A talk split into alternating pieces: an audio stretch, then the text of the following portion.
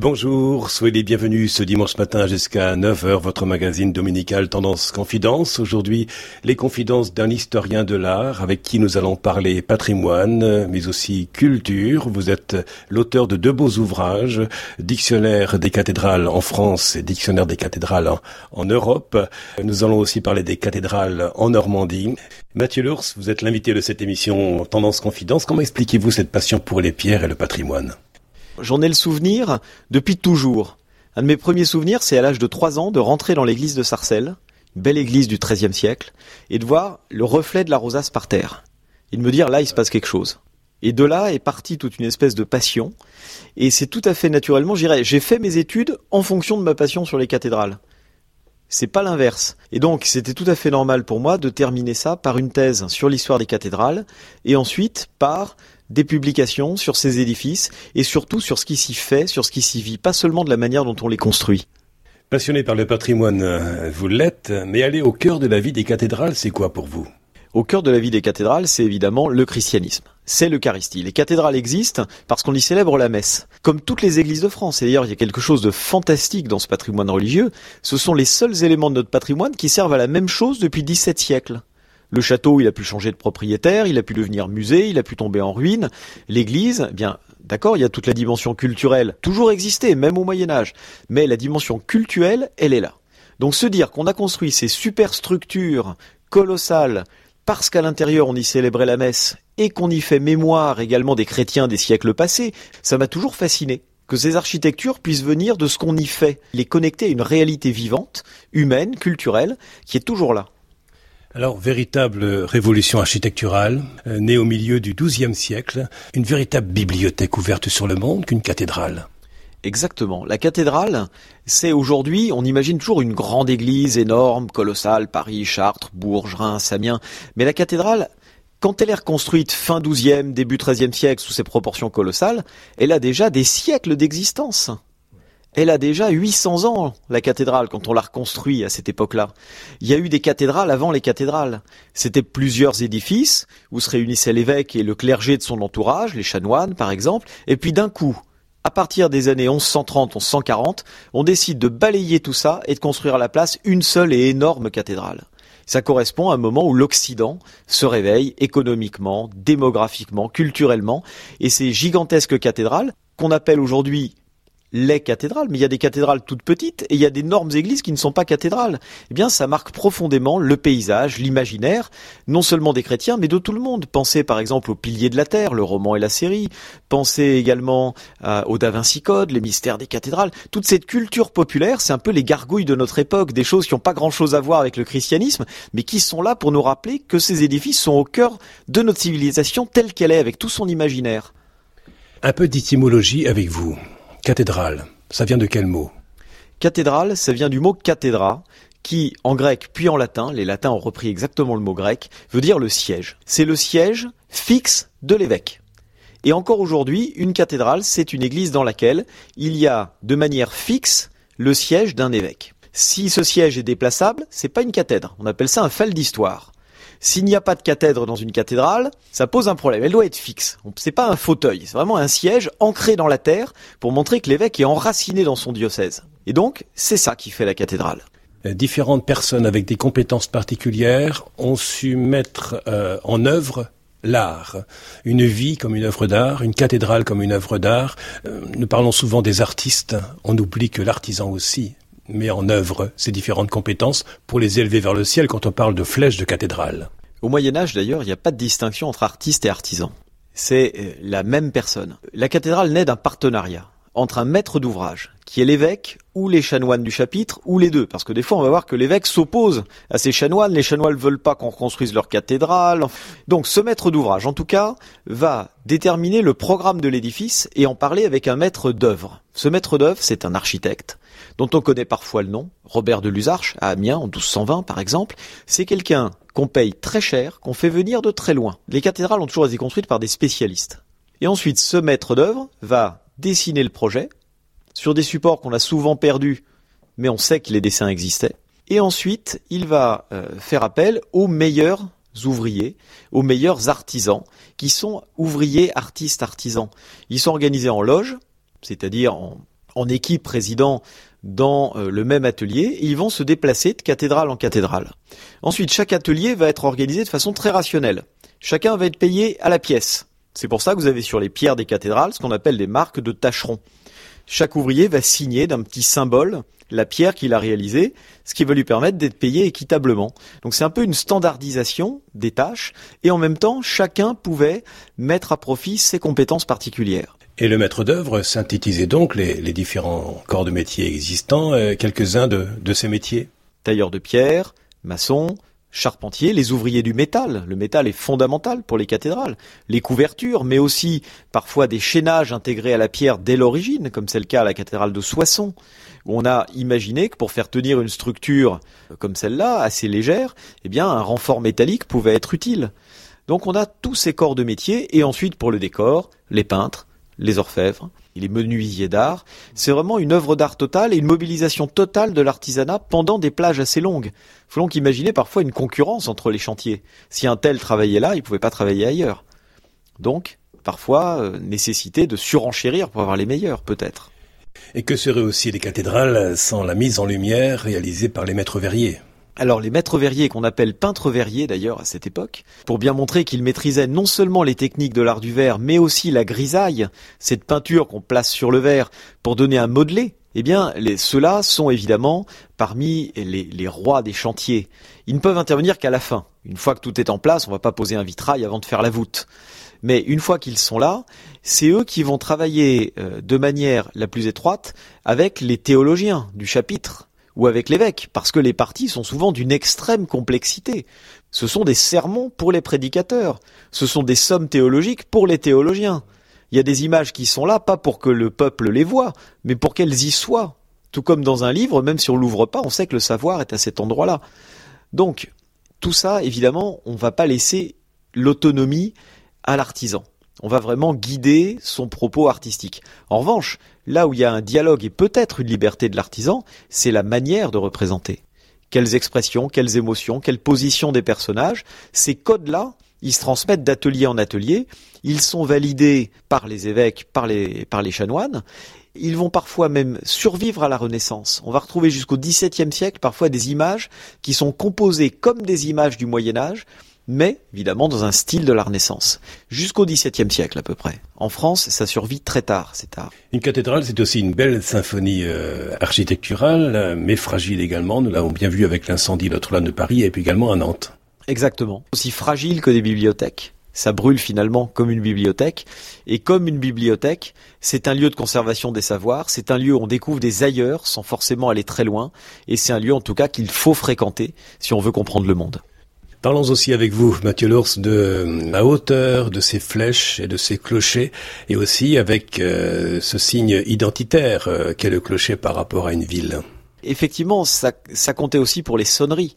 Et donc les, les, cathédrales normandes sont des cathédrales assez bien sonnées. À Bayeux et à C, on a rajouté des cloches. Mais effectivement, l'idée du clocher de la cathédrale, qui est l'élément identitaire de la ville, ça c'est fondamental. De loin, c'est le gratte-ciel du Moyen Âge. Vous reconnaissez la ville parce qu'elle a tel profil avec ces édifices.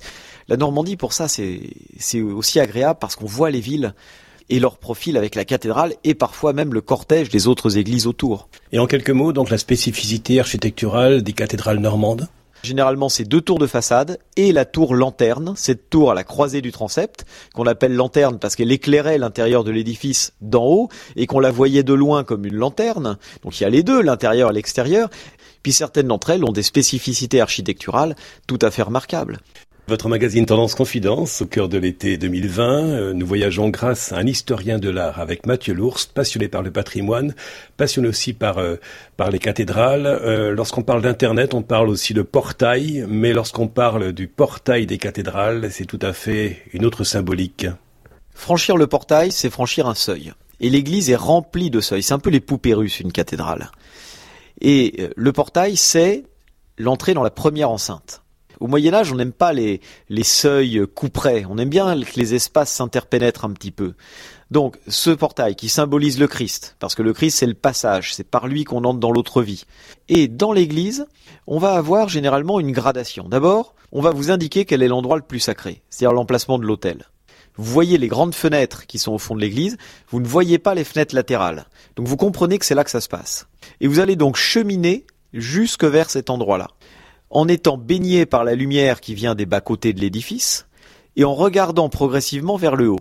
Donc vous allez avoir un regard qui va partir du bas vers le haut, du plus sombre vers le plus éclairé. Et si vous êtes dans une cathédrale romane, vous remarquerez que plus vous êtes dans les parties basses et proches du portail, c'est-à-dire vers l'ouest, plus vous verrez des monstres et des créatures informes, des figures géométriques, et plus vous montez vers le haut, plus vous aurez des figures humaines, voire des figures d'anges. Dans la romance, c'est comme ça. Et puis quand vous arrivez à la croisée du transept, là où vous avez la forme de la croix, le cœur de la croix, euh, quand l'église a cette forme-là, si vous êtes dans une église qui a une tour lanterne, là, la lumière va venir d'en haut.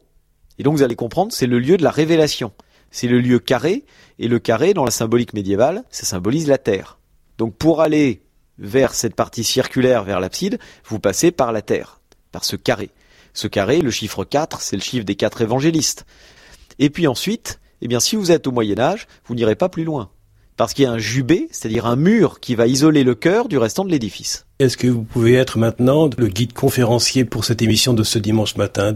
Alors je pense qu'il faudrait partir de la primatiale. Vraiment partir de Rouen, où vous avez un résumé de l'architecture gothique depuis les premiers temps du gothique jusqu'au gothique flamboyant. À Rouen, vous avez tout. Vous avez les cinq portails, vous avez les deux tours de la façade, la tour lanterne, l'amorce des tours de la croisée du transept, un édifice qui, comme souvent dans les cathédrales normandes, est tout en longueur, avec une chapelle de la Vierge très longue, de manière axiale. Elle, rappelle un peu les cathédrales anglaises, encore, encore une fois, de ce point de vue-là. Et puis, toujours en Normandie, cette idée de traiter le mur en profondeur. Souvent en Ile-de-France, le mur, c'est un mur tout droit dans lequel on va, on va faire des percées. Dans la cathédrale de Rouen, vous voyez le nombre d'arcs secondaires dans chaque percée. On a l'impression que le mur est une sculpture et que l'architecte s'est fait plaisir à travailler le mur en profondeur. Alors après Rouen, quelle direction vous proposez aux, auditeurs pour continuer cette visite des cathédrales en Normandie? Vous pouvez partir dans plusieurs directions. Soit vous allez directement à Coutances et à C pour voir deux versions très différentes du gothique. À Coutances, un gothique qui va essayer, qui va tester des solutions extrêmement diverses. Vous avez des colonnes jumelles comme à la cathédrale de Sens, un troisième niveau d'éclairage comme à la cathédrale de Bourges, une tour lanterne très développée comme dans les cathédrales anglaises, avec cette façade incroyable où chacune des tours romanes a été revêtue à l'époque gothique d'un habillage avec des tourelles, on a l'impression que c'est des fusées, des missiles qui jaillissent de toutes parts sur ces tours de façade, et ça, la perspective de Coutances, c'est unique au monde. On a nulle part ailleurs ces façades, je crois qu'elles portent un nom, je crois qu'on les appelle les fillettes, ces, petites tourelles. Vous avez une abside qui est inspirée de l'abside de l'abbaye aux hommes de Caen. Et vraiment, aller voir des, vues de la cathédrale de Coutances, c'est prodigieux. Et là, il me semble que vous allez nous emmener avec votre GPS dans le département de l'Orne. Alors assez, c'est vraiment l'art gothique d'Île-de-France transposé en Normandie. C'est sans doute celle qui est la plus légère, c'est de l'art gothique rayonnant, tellement légère qu'au XIXe siècle elle a failli tomber par terre, et qu'il a fallu reconstruire complètement le cœur avec les matériaux d'origine. C'est un travail colossal. Et puis vous avez Lisieux et Bayeux. Ces deux cathédrales qui sont assez proches l'une de l'autre, géographiquement et esthétiquement, deux tours de façade, une tour lanterne, des dimensions euh, moyennes, mais vous avez à Bayeux cette nef avec les parties romanes conservées, avec un décor mural absolument incroyable dans la nef. Il n'y a pas un centimètre carré qui soit pas décoré de sculptures, de, de motifs géométriques. Et puis là-dessus vient se greffer la construction euh, jusqu'à cette tour lanterne du transept avec cette flèche qui date d'époque Napoléon III, qui nous renvoie un peu à ce qui se passe à Évreux aussi, cette dentelle de pierre. Et à Évreux, on va avoir donc cet édifice qui du XIIIe au XVe, XVIe siècle nous ouvre vers la Renaissance. Il y a une tour qui est déjà Renaissance à Évreux et ça nous en renvoie vers la dernière, celle du Havre. Le diocèse a été créé dans les années 1970 et c'est donc une des rares cathédrales qui date de la Renaissance et de l'époque classique qui a été construite pour être une église paroissiale, par exemple, qui est très austère, qui date de l'époque de la Renaissance et de l'époque classique. Et du Havre, nous refranchissons le pont de Normandie pour aller dans le sud du département de la Manche, où là aussi il y avait une autre cathédrale. On parle du diocèse de Coutances et d'Avranches. Il y avait donc une cathédrale qui n'existe plus aujourd'hui. La cathédrale perdue, celle d'Avranches qui a malheureusement succombé au moment de la Révolution et dont on aimerait pouvoir dire plus aujourd'hui, même s'il n'y a plus qu'une esplanade qui rappelle son existence. Et on aura fait à peu près le tour de ces églises qui ont été construites dans une grande rivalité avec les abbayes normandes. En Normandie, les plus grandes églises au XIIe, ce sont les abbayes. Pensez à Jumièges, pensez aux deux grandes abbayes de Caen. Et donc les évêques vont rivaliser aussi avec les abbés. Alors ces abbayes ont souvent souffert de la Révolution plus que les cathédrales, mais quand même. Alors si vous êtes historien de l'art, également enseignant, auteur d'ouvrages, vous êtes aussi organiste. Comment ne pas terminer cette série d'émissions en point d'orgue euh, avec ces instruments qui sont situés dans les édifices religieux, cathédrales, églises et abbayes, ces instruments avec leur buffet d'orgue ah, les orgues des cathédrales de Normandie sont, sont souvent des instruments extrêmement riches, assez à Rouen. Et effectivement, les anges sont souvent figurés sur ces buffets parce que ils rappellent le psaume 148, le psaume 150, tous les psaumes de louange. C'est le paradoxe. C'est que théoriquement, dans les liturgies chrétiennes, il n'y a que la voix humaine qui puisse louer Dieu. Néanmoins, par la référence au chœur angélique, on a réussi à introduire des instruments dans la musique de culte, chose que les orientaux et les orthodoxes récusent totalement. Mais D'ailleurs, regardez le mot orgue. Orgue, c'est organum. Organum, qu'est-ce que c'est? C'est l'organe, c'est la voix. L'orgue, c'est le substitut de la voix. C'est à la fois la voix humaine magnifiée et la voix des anges qui s'expriment dans la cathédrale. Entre terre et ciel.